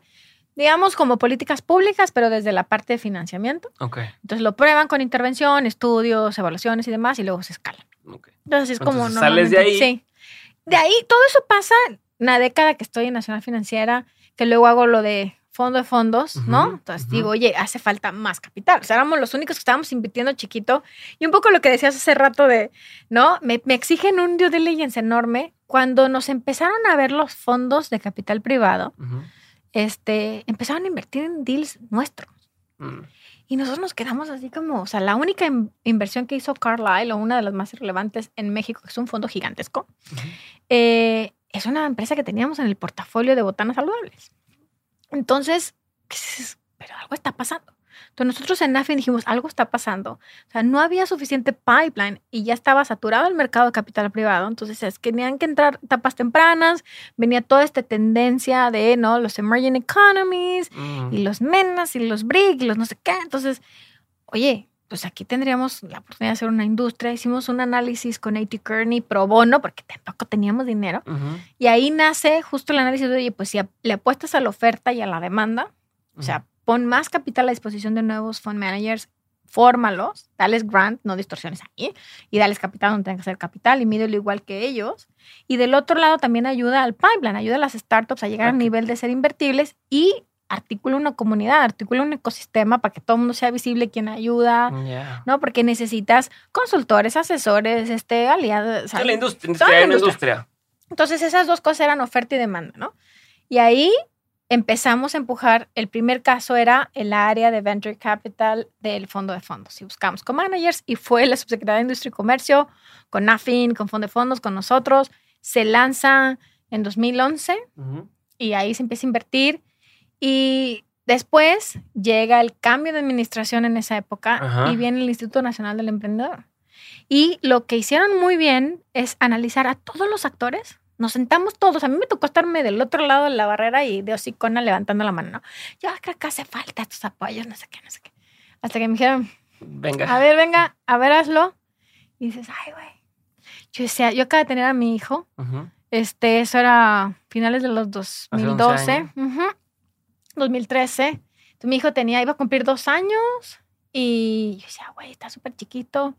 Voy a viajar por todos lados. Entonces, no, hablándolo con mi esposo, decía, ¿cómo me voy a dedicar a esto? Me decía, pues Adriana, si no lo haces tú, que tienes tanta pasión y tanta experiencia, lo va a hacer alguien que no lo va a llevar tal vez a sus máximas consecuencias. Y ya te conozco, te gusta arrancar cosas, pues vas, ¿no? Cuentas conmigo y con mi familia, bla, bla, bla.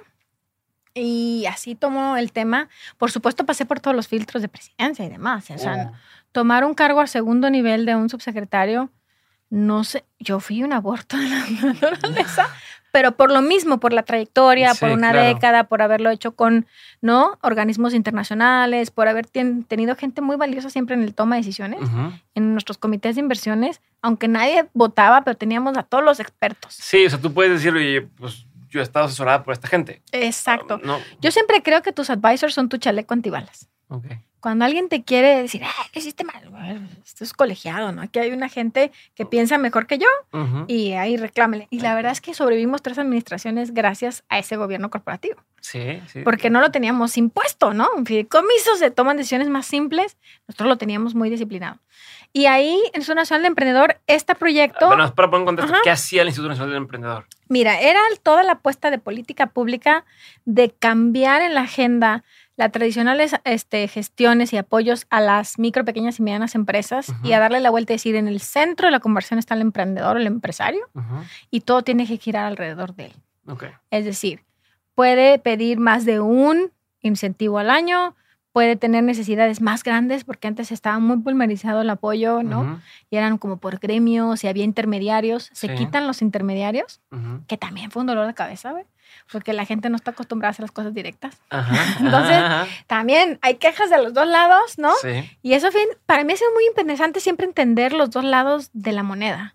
Porque he podido estar de los dos lados, ¿no? Entonces, cuando te pones en los zapatos del otro, el ejercicio es muy rico. Surgieron, muchos abogados que te ayudaban a hacer el, proceso, ¿no? Y te cobraban un fide. Si, lo, si no lo, sacamos tanto, pues si lo sacamos, me doy un porcentaje del fondo que bajaste del NAFIN. De, Muchísimo. ¿Sabes? En la subsecretaría. ¿Cómo se llama? El crédito emprendedor y sí, sí, sí, de financiamientos. Sí, sí, sí, estos incentivos no reembolsables. Porque sean a fondo perdido y a mí me dolía porque decía, güey, son los impuestos de todos nosotros. Nosotros deberíamos actuar como inversionistas. Y empezó la corrupción y ya como en todos lados, ¿no? entonces, se pasaba de lanza. La Subse Pyme tiene esta parte de intermediarios que entiendo de dónde nace, porque era abrir el apetito. Entonces, cuando llega el Instituto Nacional del Emprendedor y le da un poquito la vuelta a esa conversión, una evolución tradicional, no porque estaba mal, sino que había que evolucionar, decir, ok, ya abrimos el apetito, ahora vamos a profesionalizarlo y hacerlo más profundo. Entonces, el beneficiario tiene que pedir los recursos. Sí. Entonces, para saber qué quiere, si está comprometido, pues sí, güey, era una hueva, sí, pero pues te iban a dar una lana. Entonces, nada más había que ser muy, ¿no? Responsable fiduciariamente, decir, oye, pido un recurso y demuestro para qué lo sé. Y that's it. O sea, y hay una competencia brutal, además, porque lo abrimos en un organismo nacional. O sea, México, otra vez, segunda economía, ¿no? Del mundo, de Latinoamérica. Los, bancos ayudaban a colocar estos, estos... En la parte que era de crédito. Crédito. Sí, Con el Sistema Nacional de Garantías. Yo estaba, yo estaba, yo entré a trabajar a Banregio y me invitaron a Nexo. O sea, yo, mi única vez que trabajé en un banco fue en Nexo Banregio y era justo tema de apoyo al emprendedor y hacíamos estos eventos donde, donde buscábamos a, ayudar a Nafi ¿no? a, colocar estos, estos créditos y que fuera un poquito más express y más fácil. Eh, digo, me acuerdo que yo no estaba metido en la banca, pero cuando entré se me hizo muy atractivo. Y ahorita digo, ojalá existiera algo así, donde digo, a ver, sé que tenemos esta capacidad de crecer, tenemos un producto probado, pero necesito un préstamo que pueda empezar a pagar. Dame un año para empezar a pagártelo eh, y, voy a tener el triple, cuatro, cinco veces eso. Sí. Pero no, y es... No me cobres mañana. Ajá, porque si no, pues, te lo estoy pidiendo para eso, lo estás pagando. Y entonces Sí. Creo que ya no es tan fácil conseguir de estos, ¿no? Sí, no, el Sistema Nacional de Garantías evolucionó. En ese momento lo que hicimos fue un análisis de profundidad, decir, oye, si queremos que haya una política industrial en México, el financiamiento tiene que ir ad hoc a esos sectores con otros intermediarios financieros o con nuevos productos. La verdad que la, la banca siempre ha tenido ¿no? Esa evolución de decir, oye, pues vamos a adecuarnos, pero pues es una mancuerna, o sea, tiene que también tener los incentivos alineados para poder tener más apetito de riesgo. Sí. Porque, sí, porque, porque, al fin les daba un, seguro, ¿no? exactamente. Está asegurado doble, una cosa así para que Sí, hay primeras pérdidas, hay fondos, ahí estaban, ¿no? Factoradas. Había otras, otras, la verdad que Nafin tiene una cantidad de productos. Hoy estoy un poquito desconectada, no sé qué ha evolucionado, pero pero en ese tiempo a mí me tocaba ver las garantías para el sector financiero, en términos financieros bancarios y no bancarios, y la parte de inversión. Okay. Para emprendedores de alto impacto, que quería decir emprendedores de base, ¿no? Con innovación. Sí. Y, fíjate que empecé a incorporar el tema de impacto social, cultural, digital, creativo, porque no se hablaba de eso, no se hablaba de eso. Entonces dijimos, oye, yo después de lo que nos habíamos chutado los 10 años, dijimos, no solo es un tema de generar empleo, sino qué tipo de empleo. No es un tema de no impacto, sino qué tipo de impacto. Y, había que medirlo, escalable y que no retuviera talento y que cambiaran nuestros ¿no? atributos de marca y que necesitaba más dinero. O sea, no es lo mismo que arrancar una cosa 100% digital y una app y muy lean y tal, o muy, ¿no? Con tus propios recursos, que empezar a contratar gente, desarrolladores, infraestructuras, hacer cosas y más, ¿no? Robustas. Sí, más robusto. Y ahí, pues empezamos a invertir en eso. Ok. Entonces, por un lado era grants o recursos no recuperables, solo tenías que demostrar que los habías usado para eso. ¿Qué beneficio tenían ustedes de eso? Ahí, por porque ejemplo. porque ni siquiera eran, no, se, no se volverían. No, nada. No había no había nada, simplemente tenga usted. Exacto. A los fondos, en los fondos les entrábamos con capital, éramos inversionistas con ellos y lo administraba NAFI, ¿no? Estoy hablando de Instituto Nacional del Emprendedor. A los administradores les dábamos un grant para irse a comprar su curso donde ellos quisieran. Aparte era así, como libre oferta, ¿no? Tú me dices a dónde vas y me entregas que lo hiciste, que te aceptaron y que lo hiciste.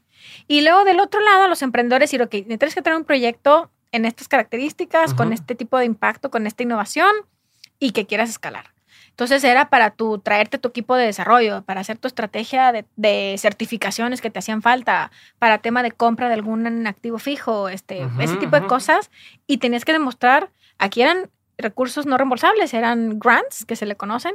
Y entonces tú tenías que demostrar que lo habías hecho y la competencia era en línea se abrían las convocatorias y no dormíamos, Hasta el día que cerraba, todo el mundo aplicaba. El 75% de las aplicaciones llegaban en las últimas 48 horas. Después de que había estado abierto tres meses. Así, pero como Y nos mentaban la madre. ¡Ay, está caído el sistema! yo, güey, pues no somos Facebook. O sea, somos un Instituto Nacional del Emprendedor. Se nos cae la página así, güey. Y les advertíamos y todo. Entonces, yo cambié mucho la cultura de economía después de trabajar en Nacional Financiera y literal me crucé la calle a la Secretaría de Economía donde está el Instituto Nacional del Emprendedor. Era otro ambiente, güey. Nadie, o sea, todo el mundo era como desmotivado. Decía, güey, somos servidores públicos, tenemos el honor, ¿no? De aportar, administramos todos los impuestos de todos y ayudemos, güey. El momento que nos toque estar. No sabemos cuánto tiempo vamos a estar aquí. Eso sí, clarísimo que no vamos a estar mucho. Claro. Entonces hagámoslo por este tiempo, ¿no? todo el mundo me veía con cara de esta pinche vieja loca. Pero muchísima gente se sumó a la cruzada y te digo, lo hacen mucho por inspiración, porque si te ven a ti haciendo de veras y dando lo máximo y haciéndolo lo mejor posible y haciéndolo con aliados y colaboración, como que todo el mundo empieza a entender que es por ahí. Pero ¿cómo, ¿cómo manejas un trabajo en el que sabes que pues, es muy probable que tenga una fecha de caducidad? Especialmente pues, en gobierno en México, para quien no sabe, está acostumbrado la costumbre, lo que tiende a suceder es cambia de régimen o sea, cambia de gobierno, y tienden a correr a mucha de la gente y entra gente nueva, ¿no? Eh, entonces, a cierto punto, tú puedes estar desarrollando una chamba, decir, lo voy a echar un chorre ganado y, y está marcada el tema de, pues puede que aquí, bye, ¿no? ¿Cómo, cómo, cómo cuidas eso? O sea, ¿cómo, cómo pues, a ver, al final, al final del día, pues tú quieres seguir pudiendo comer y pudiendo mantener a tu familia, o sea entonces, ¿cómo te proteges? Pero a la vez, ¿cómo intentas hacer esos proyectos que, que hay cosas que llevan tiempo, ¿no? Y decir, pues no voy a hacer la versión chafa por tratar de hacerlo rápido, ¿no? Voy a tratar de hacer la versión que a lo mejor me lleva 10 años, pero tengo un límite de tanto tiempo. ¿Cómo, Súper buen punto, porque nadie le entra al sector público porque sabes que es temporal. ¿no? Entonces yo creo que hay que tener también a veces un tema de vocación.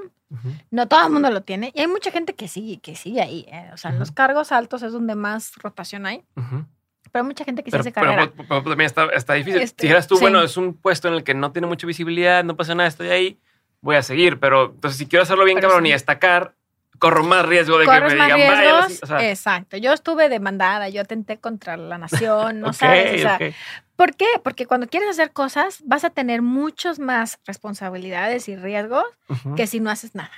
Nadie te va a reclamar por no hacer nada. Claro. Pero por hacer, sí, todo el mundo va a opinar. Debí de haber sido de otra manera, debí de, de otra manera, y que pendejo. Sí, güey, a verlo, ¿no? Que es lo que a mí me ha tocado hacer.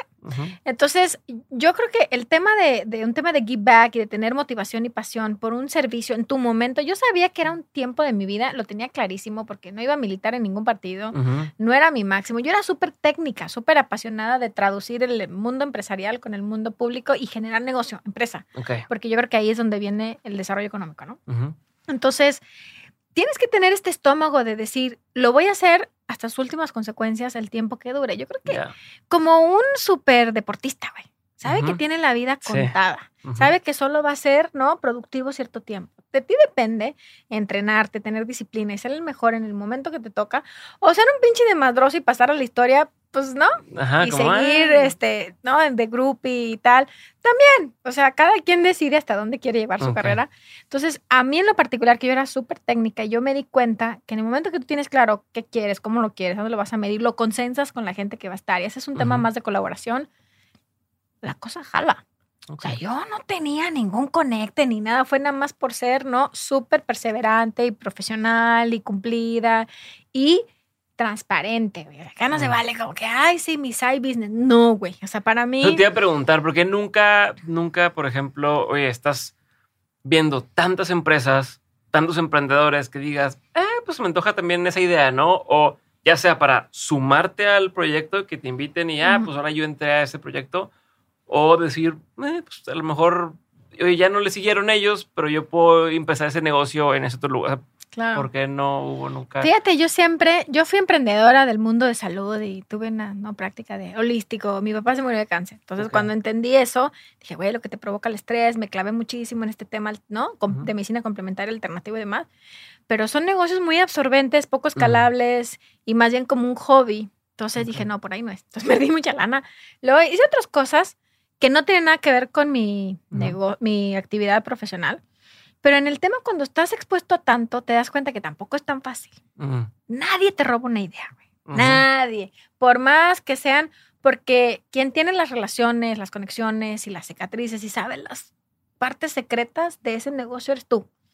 Entonces, si te dan ganas, si te invitan además. Y tienes que decir que no. Por ahí mi papá me decía que en paz me decía, Adriana, la corrupción es como el olor de los tacos, güey.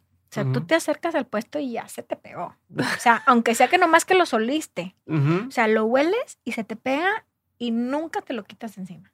Y a mí se me quedó tan claro, porque no hablamos de que él también era servicio, servidor público. Yo decía, güey, no, nunca. Yo hasta te juro, me decían todos, no, Adriana, ni le traigan esas cosas porque se encabrona y se ofende y nunca te vuelve a hablar, ¿no? Yo tenía muy claros esos principios.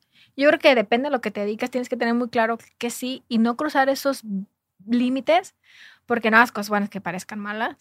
Eh, mucha gente tuvo side business, sí, y cada quien, ¿no? Cada quien tiene su conciencia y entregará cuentas a lo que crea, lo que quiera. Exactamente. Yo prefiero tener la conciencia tranquila y creo que esta trayectoria de haber tomado decisiones en ese momento con la camiseta del equipo que yo estaba jugando. Y así me fui al sector privado y así me fui al sector de inversiones y así me fui al sector más corporativo internacional. Si no lo hubiera hecho con esa disciplina y con esa transparencia, no hubiera llegado hasta ahí. Todo el mundo te hace un due diligence siempre. Claro. No, y más en estas esferas, como dices, es saber quién está estás manejando dinero, un sí, chingo estás manejando un chingo de dinero. Ay, me, o sea, me hablaron hasta los amigos antiguos de mi papá que en paz descanse. O sea, o sea, yo cuando empiezo a manejar miles de millones, pero yo les decía, güey, yo no tomo las decisiones. Sí, y no lo tengo aquí en la bolsa. Yo no tengo aquí en la bolsa. O sea, todo el mundo creía que, pues, porque mi primo es fulano, me lo tienes que dar. Y, o sea, pues, perdón, no conozco a su señor primo, señor senador, señor expresidente. Todo el mundo decía, güey, aquí está mi proyecto. Y decías, no, ahora hay que formarse y tal. ¿No? Entonces era otra metodología que yo decía, pregunté, ¿no? Un día me acuerdo, recién entrada, me, me hablaron, me metieron una gritoniza de un proyecto, unos senadores o diputados, no me acuerdo. Entonces le hablo con mi ex jefe. Digo, oiga, esto no pasa. No tiene impacto, es una gasolinera, no es un proyecto emprendedor, no es tal, o sea, viene de otros lados. No pasa por como lo vea. Pero yo de una vez le digo, yo voy a ser la que le diga siempre la verdad. ¿Le seguimos O no importa, me busco otra chamba, de verdad. Yo creo que el tema de perderle el miedo a quedarte sin chamba y saber que tú puedes gestionarte otras cosas, ese es lo más importante, ¿no? Entonces me decían, no, dale, es por ahí, para eso te trajimos. Fenómeno. Okay. Entonces, puta, hay gente que me odió, gente que me dijo, tú metiste, ojalá hubiera podido meter mano negra en el sentido de haber elegido algunos beneficiarios, ¿no? Que sabía que eran súper en serio y yo sabía otros que eran puro rollo, choro, mareador y decía, y, lo, y pasaban porque era un tema de llenar muy bien la aplicación. Ya después en las auditorías te das cuenta que no y les pedían el recurso de vuelta, porque sí había muchos temas que les pedían el recurso de vuelta. ¿eh? Entonces dices, bueno, pues ahí hay justicia, ¿no?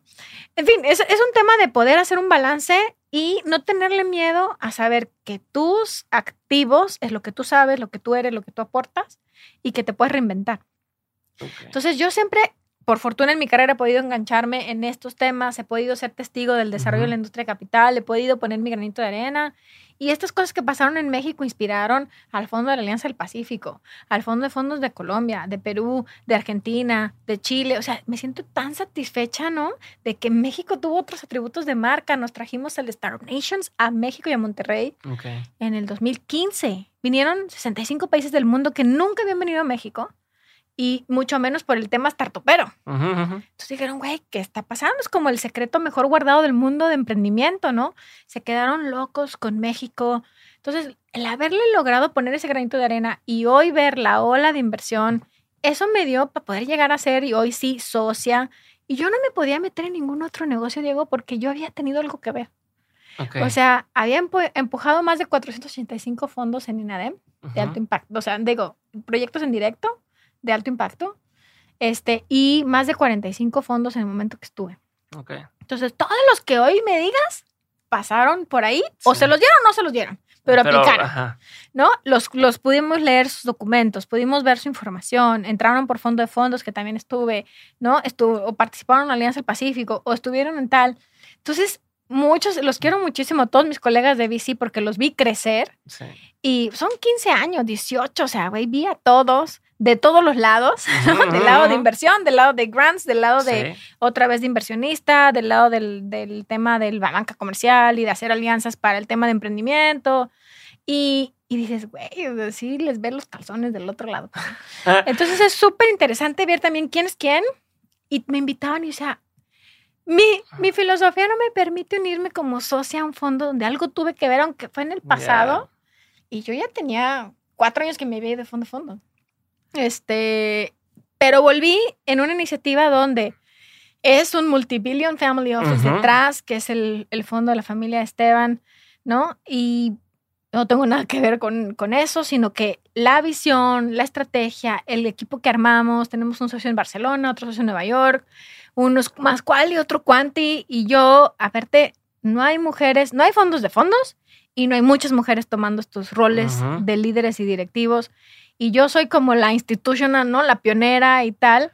¿Cómo no te, o sea, cómo, no sé si la palabra no te chicas o cómo, cuál es el reto para ti y cómo, a ver, como dices, mucho dinero que está manejándose, eh, son eh, personajes o personalidades dentro del fondo de fondos que no están acostumbrados a lo mejor o están aprendiendo este nuevo modelo, ¿no?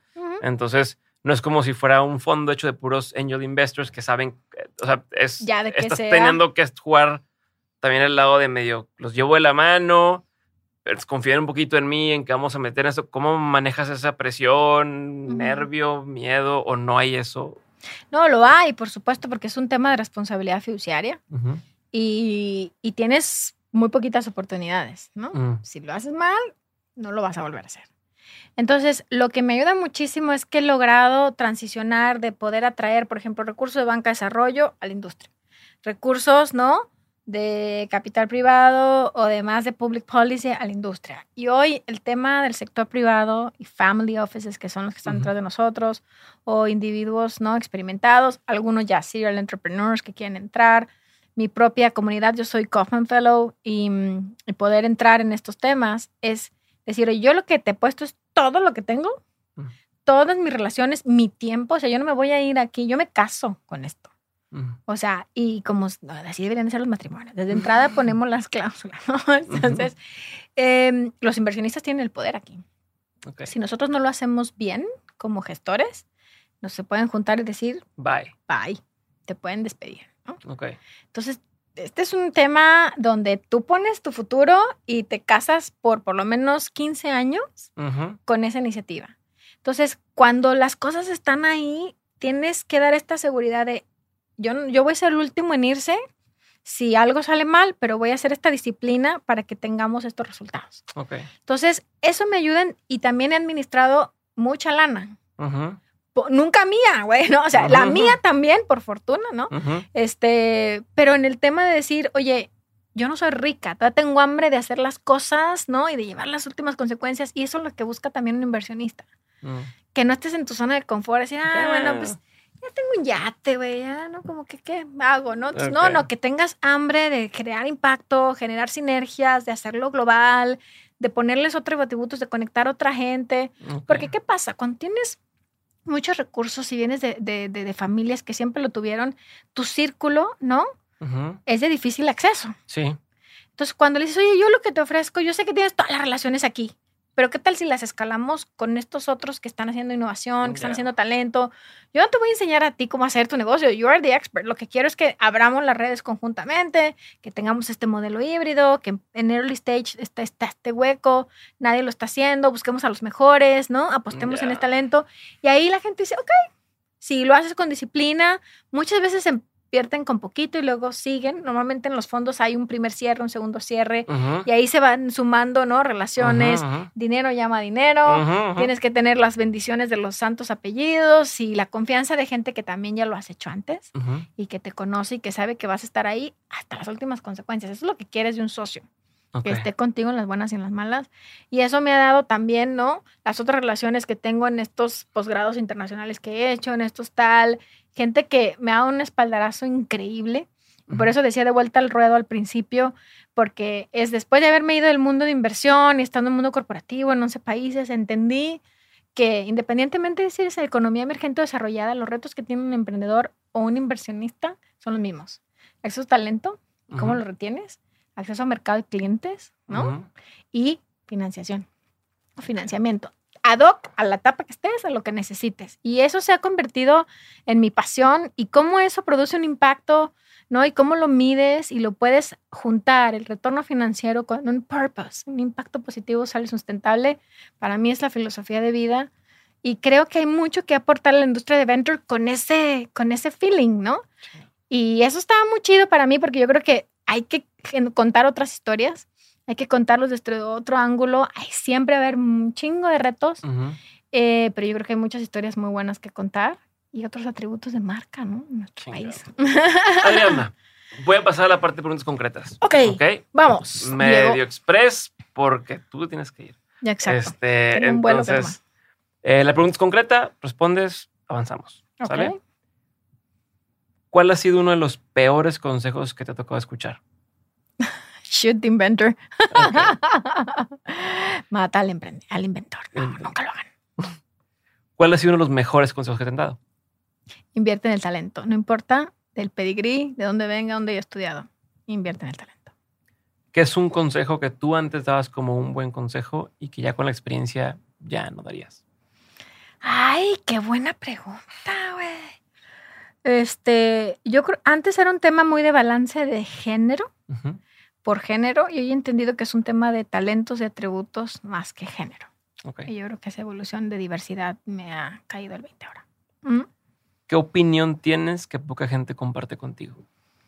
Que se puede hacer las cosas aunque no tengas ni los big pockets ni las grandes credenciales, siempre y cuando seas un profesional y apasionado en el tema, lo puedes lograr. ¿Qué es algo que la gente no sabe de ti y que si supiera le sorprendería? Pues yo creo que tal vez esa, mi background, de que soy, siempre estuve en universidades públicas, aprendí inglés muy chiquita y de ahí me la batateo y todo el mundo cree que, ¿no? Estudié después un posgrado en Estados Unidos, pero yo creo que es eso, que dicen, ¿por qué? ¿Por qué? ¿De dónde viene? ¿De dónde salió? De la pasión. Sí. Libro, película, documental, eh, pieza de arte, cualquiera de estos, o experiencia incluso, pero que haya marcado un antes y un después en tu vida. No estoy diciendo que me recomiendes una cosa de cada una, es si existe en alguna de estas algo que hayas dicho, no me vi esto, leí esto, viví esto y me cambió por completo. Me mandó a otro lado. Mira, va a ser una cosa muy ñoña, pero tengo que decirlo que algo que nunca he dicho. Muy chica, vi una película que se llamaba Mujer Ejecutiva. Y era una mujer que no tenía las credenciales de ¿no? posgrados y demás, pero era súper analítica y frena en un tema ¿no? financiero, una operación que se le va a la chingada a la empresa. Perdón, mamá. Este, entonces yo dije, wow, ¿no? Si eres como muy profundo y muy analítico y tal, y el mundo ¿no? financiero, ahí yo creo que me entra el gusanito de convertirme en una mujer ejecutiva, demasiado ejecutiva, creo. Este, y ahí me transformó, te lo juro. O sea, puedo decirte mil bibliografía, mi cosa. No, ese fue el momento. Y yo era muy chiquita, o sea, preadolescente. Okay. Dije, güey, yo quiero ser eso. Yo sé quiero ser esa gente de cambio que con análisis y con tal produce decisiones de inversiones y de, ¿no? Del mundo financiero que al final tiene un impacto enorme. Mujer ejecutiva se llama. Mujer ejecutiva, creo que sí, sí. Ok. Sí, por ahí. Eh, Salía Melanie Griffith. ¿qué, ¿Qué te da mucha curiosidad hoy en día? Me da muchísima curiosidad qué va a pasar con el mundo. O sea, creo que el pain point que estamos enfrentando de temas de cambio climático y crisis de crisis, por eso digo, la pandemia fue una, pero ya veníamos con muchas crisis. Y, creo que el tema de la innovación, por eso soy una apasionada en el tema, porque creo que de ahí van a, van a venir las soluciones a los grandes dolores que hoy tenemos como mundo, como sociedad. Y ahí eso me inquieta muchísimo. Tengo un hijo de 11 y sé que tú tienes hijos más chiquitos. Y sí, sí me inquieta mucho saber qué mundo van a enfrentar, pero también creo que ellos van a generar otras soluciones que hoy nosotros no estamos viendo. Última pregunta. De todo lo que has vivido, tanto en lo personal como en lo laboral, has tenido un montón de aprendizajes. Si tuvieras que quedarte con tres aprendizajes que quisieras tener siempre presentes, que fueran como esta brújula que marcan tu camino, ¿cuáles serían? Ser congruente. Yo creo que eso es súper importante. Decir y hacer lo que tú haces e inspirar con el ejemplo. Otra, ser muy profundo, en el sentido, prepárate. Esto no es así como en los toros y se avienta el espontáneo. No, güey, no, no siempre vas a sacarla. Puedes zafar de vez en cuando, pero si eres un profesional, creo que vas a llegar a las siguientes consecuencias, a lo que quieras. Y el otro, sé un curioso. Nunca pierdas la curiosidad y la humildad de que el que está enfrente de ti siempre le vas a aprender algo o le puedes compartir algo, hay un intercambio. Para mí, esa es una moneda de cambio de vida. He hecho muchísimas cosas pro bono que yo digo, güey, yo hubiera cobrado un poquito para eso. Pero me siento muy satisfecha cuando me voy a dormir, cuando veo a mi hijo, a mi esposo, a mi familia, de que hay un legado, de que estoy en casos. Hoy me llegó un mensaje, estoy en un caso del padre, ni sabía. Este, ¿no? Entonces, esas cosas te vienen, estoy mencionada en libros, como un agente, ¿no? Que propuso, me dieron el premio huellas becaria, sí becaria del año en mis becarias, porque eran las únicas de universidades privadas. Dices, digo, perdón, públicas, no de privadas. Y dices, wow, pues mira, sin, sin darme cuenta, he dejado un legado y espero que inspire a otros, hombres y mujeres, ¿no? Principalmente mujeres, hacen falta más mujeres en el mundo de inversión. Este, pero yo creo que esas son las tres grandes líneas que a mí me han llevado a donde estoy y que espero que sea el legado que le deje al buen joven Mateo. Gracias. Gracias, Diego.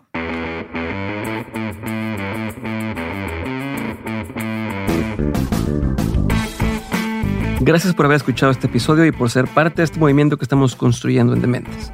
Si quieres ayudarme a hacer que más personas abran su mente, desafíen el status quo y que hagan realidad sus proyectos, puedes hacerlo corriendo la voz. Comparte este episodio, sube lo que aprendiste a Twitter o Instagram, escríbele un mensaje o etiqueta a mis invitados. Haz algún clip y súbelo a tus redes sociales, pero sobre todo, y lo más fácil que puedes hacer, es darle clic a seguir este episodio o dejar una reseña y regalarnos 5 estrellas en Spotify o Apple Podcast. Cualquiera de estas acciones hacen toda la diferencia. Por último, si quieres seguir aprendiendo, recuerda que todas las semanas envío el 7 de 7, el newsletter para los innovadores, aprendedores y emprendedores. En este mail que recibes te comparto los mejores recursos que voy encontrando de forma completamente gratuita. Entra a dementes.mx para suscribirte o da clic en el enlace que aparece en la descripción de este episodio. Espero verte muy pronto en el siguiente episodio. Si te quedaste con la duda de algo, en la página también puedes encontrar las mapas de este episodio. Te mando un abrazo grande y nos vemos muy pronto. Bye.